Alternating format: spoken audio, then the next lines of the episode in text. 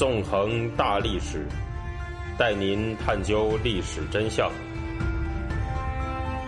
理解历史、现在与未来。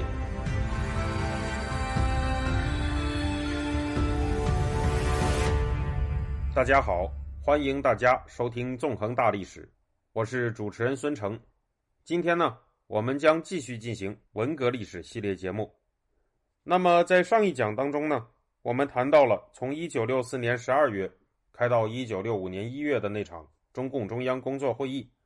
在这次会上啊，毛泽东和刘少奇的关系那可谓是剑拔弩张，两个人的矛盾呢，进入到了一种相当公开化的状态。在那次会议上，毛泽东认为，之前刘少奇主导的四清运动，并没有把重点放在整中共内部所谓走资本主义道路的当权派上。这次会议在结束的时候呢，更是形成了一份名叫“二十三条”的文件，把四清运动放在了整党内那些走资本主义道路的当权派上面。这样，到了一九六五年的一月份，理论上已经退居二线的毛泽东。在这个时候呢，实际上已经处在了非常台前的位置，在很大程度上成为了这场政治大戏的剧本编写者。我们今天这一讲的内容啊，就要从这个时间节点开始说起了。在正式开始讲述今天的内容之前呢，让我们首先把历史镜头向后拉一下，看一看发生在一九七零年的一个场景。在文革爆发后五年多的一九七零年十二月十八号。毛泽东跟他的老朋友到访北京的美国记者斯诺见面了。在这次相当有名的会面里面呢，很多年没有相见的两个人谈天说地，聊了很多历史还有政治问题。这场谈话呢所留下的记录显示，毛泽东在谈话里面使用他一贯爱用的这种毛式语言啊，东拉西扯，不时还在话里夹着一些他学会的英文单词，其中甚至有的内容变成了今天中文网络文化的一部分。比如说，毛泽东在这次谈话里对斯诺说：“他认为自己伟大的导师、伟大的领袖、伟大的统帅、伟大的舵手这样的称号应该去掉，只留下一个 teacher，就是教员。而教员这个词呢，目前正在被中国网上的毛派人士用来当做对毛泽东的一种称呼。”闲话少叙，我们回到正题。实际上，在这次谈话当中，毛泽东曾经对斯诺透露过一个相当关键的信息。当时呢，斯诺曾经问毛泽东说道：“啊，有一个问题想提出来，就是你什么时候明显的感觉到必须把刘少奇这个人从政治上搞掉？”毛泽东呢就回答说：“哎呀，那就早喽。一九六五年一月，二十三条发表，二十三条中间第一条就是说四清的目标是整党内走资本主义道路的当权派。当场刘少奇就反对。如果说毛泽东那个时候没有对斯诺讲假话的话。”那么，在一九六五年一月二十三条发表的时候，毛泽东就已经下了打倒刘少奇的决心。在这之后呢，毛泽东所进行的政治动作，就可以被看作是为了导流而直接展开的行动了。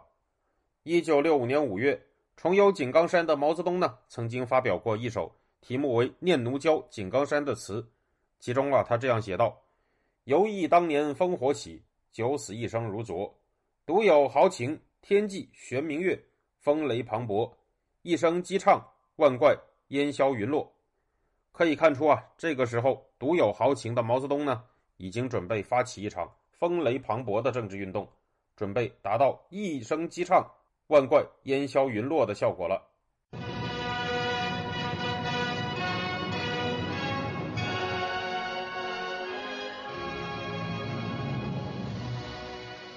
那么，毛泽东向刘少奇开战所选择的第一个突破口是哪里呢？有些让人感到意外的是，他选择的呀是一部文艺作品。在中共的意识形态里面，文艺作品实际上和政治是高度相关的。在一九四二年的延安文艺座谈会上，毛泽东呢就曾经说过啊，他说一切文化或文学艺术都是属于一定的阶级，属于一定的政治路线的。为艺术的艺术，超阶级的艺术。和政治并行或互相独立的艺术实际上是不存在的，因此呢，可以说在中共看来啊，文艺实际上并不是一种单纯的文学艺术，而是从属于政治、为政治而服务的。在一九六二年发生的刘志丹小说案中，康生呢曾经有过一句名言，叫做利用小说进行反党是一大发明，反映的呢其实就是这样一种意识形态。所以，中共借用文艺作品来开展政治运动，按照它本身的政治逻辑来说，其实并不是一件多么令人奇怪的事情。而这一次，为了向刘少奇开战，毛泽东所选中的目标是一部名叫《海瑞罢官》的历史剧。海瑞是16世纪的一名明朝官员，在历史上呢，被不少人看作是清官的代表。当年，海瑞曾经因为上书抨击明世宗嘉靖皇帝，被抓了起来。直到嘉靖皇帝死了以后，才被放出监狱。至于海瑞罢官呢，则是当时的北京副市长吴晗响应毛泽东号召，担任编剧的一部历史剧剧本。吴晗创作这部剧本的背景是毛泽东1959年4月的时候，提倡中共党内高级干部们学习海瑞敢言直谏的精神，要敢于讲话，不要怕这怕那。因此呢，吴晗就在1960年应北京京剧团团长马连良的邀请。创作了剧本《海瑞罢官》，讲述了海瑞因为不为权臣平反冤案、退还民田而遭到罢官下狱的故事。这部剧本呢，在一九六一年由北京京剧团首次演出。可以说呢，这部剧的出现，看上去是吴晗和马连良两个人摸准了政治风向的产物。但在那个时候啊，他们大概是怎么也没有想到，几年之后呢，他们两个人都将因为这件事情丢掉了性命。只需要再重新想一想我在上面提到的时间线，大家就可以看出毛泽东为什么会对《海瑞罢官》这部剧感到十分在意了。一九五九年四月的时候，大跃进呢正处在一个稍稍降温的纠左时期，所以毛泽东呢才会提倡中共高级干部们学习海瑞，多提意见。但是在这个之后不久啊，就发生了庐山会议上彭德怀的上书和被打成反党集团一员的一幕，大跃进呢。也重新向脱缰狂飙的方向演化开去了，所以啊，在这个情况下还要创作歌颂海瑞的剧本，实际上呢，那就不再是摸准了政治风向，而是没有跟上政治形势了。因为无论怎么看呢，海瑞和嘉靖皇帝的关系都非常容易让人联想到彭德怀和毛泽东。剧中明朝的黑暗政治生态，则会让人想起中共本身的政治生态。彭德怀在庐山会议后写下八万言书。力图给自己辩解的行为，又会让毛泽东联想起《海瑞罢官》这部剧里提到的平反冤狱的内容。至于剧里面提到的退还民田的内容啊，那更会让毛泽东想到，在大跃进难以为继的情况下，一些地方出现的农民分田单干、包产到户的情况。也就是说呢，这部剧会让毛泽东想起他所说的什么黑暗风、翻案风和单干风。吴晗创作这部剧啊，实际上并没有给他自己带来好处。反而是惹来了一场杀身之祸。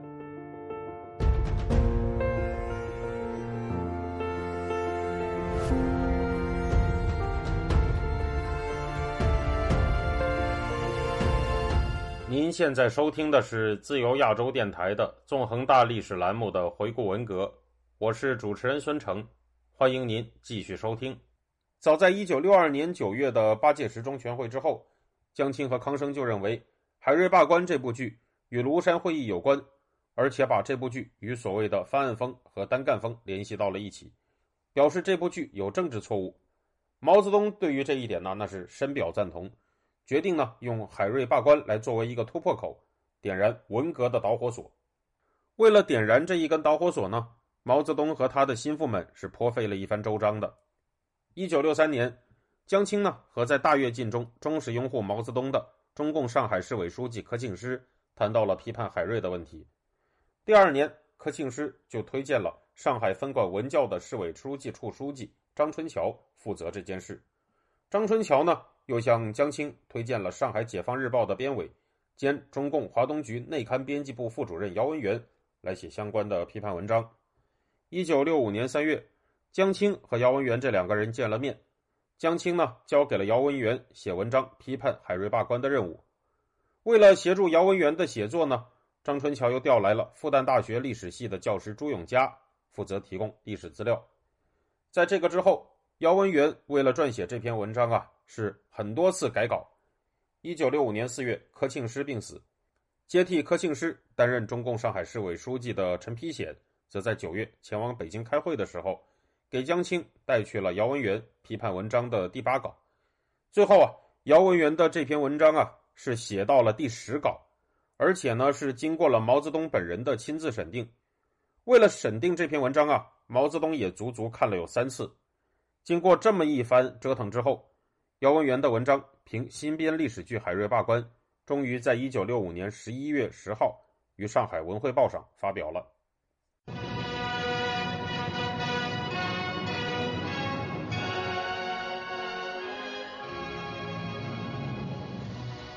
一个问题是，为什么毛泽东没有选择在北京发表这篇文章，而是千里迢迢的绕了这么多圈，选择在上海开这第一枪呢？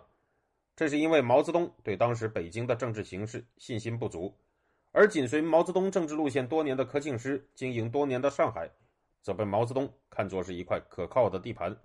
我们也可以注意到，在发动这场批判海瑞罢官的行动里面，江青、张春桥和姚文元都深度的参与其中。而这三个人啊，也正是此后文革当中毛派骨干四人帮的其中三个人。在评新编历史剧《海瑞罢官》这篇文章里啊，姚文元表示，吴晗所写的这个剧本呢，不但违背历史真实，原封不动的全部袭用了地主阶级歌颂海瑞的立场观点和材料，而且变本加厉，把他塑造成一个贫苦农民的救星，一个为农民利益而斗争的胜利者，要他作为今天人民的榜样。这就完全离开了正确的方向。姚文元的这篇文章里面还充满杀气的提出了以下咄咄逼人的质问。姚文元说什么呢？文章里这样说，我读给大家听：吴晗同志毫不含糊的要人们向他塑造的海瑞学习。我们到底可以学习一些什么呢？学习退田吗？我国农村已经实现了社会主义的集体所有制，建立了伟大的人民公社。在这种情况下，请问？要谁退田呢？要人民公社退田吗？又请问退给谁呢？退给地主吗？退给农民吗？难道正在社会主义道路上坚决前进的五亿农民会需要去学习这种退田吗？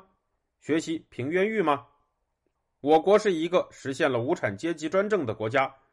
如果说什么平冤狱的话，无产阶级和一切被压迫、被剥削阶级从最黑暗的人间地狱冲出来，打碎了地主资产阶级的枷锁。成了社会的主人，这难道不是人类历史上最彻底的平冤狱吗？如果在今天再要去学什么平冤狱，那么请问，到底哪个阶级有冤？他们的冤怎么才能平呢？如果不是学退田、学平冤狱，那么海瑞罢官的现实意义究竟是什么呢？可以说吧，这些质问看上去虽然都是疑问句，但实际上呢，却是非常明显的政治罪名罗织。姚文元的文章用一种审问的口气质问吴晗：是不是要把人民公社的田退给地主和农民？是不是要给某个阶级平冤狱？实际上啊，作为一名紧跟政治形势的学者，吴晗当然是做梦也不敢去做姚文元指控他的那些行为的。但是呢，明眼人都看得出来，姚文元的文章明面上是在批判吴晗，实际上啊就是另有所指。已经被打成反党集团成员的彭德怀。在看到姚文元的这篇文章的时候，就曾经直白的大怒，说道：“这是打了我彭德怀一耳光。”当然啊，在毛泽东眼里，这个时候的彭德怀呢，其实已经是基本不足为虑的冢中枯骨了。无论是这个吴晗也好，还是那个彭德怀也罢，都不是他真正的攻击目标。一场席卷天地的大规模风暴，这个时候啊，已经在地平线上轰鸣了起来。这场从一部文艺作品。开始刮起的大规模风暴，将从上海延烧到北京，延烧到中共军队中，最终延烧到中共政权能够触及的一个个角落。处在当时历史当中的芸芸大众当中，有许多人也没有意识到，这样一场风暴将把他们彻底的卷入其中，吞噬掉许许多多的东西。更是没有人能够预料得到，这场风暴将会持续。很长很长的时间，也将会改变无数人的一生。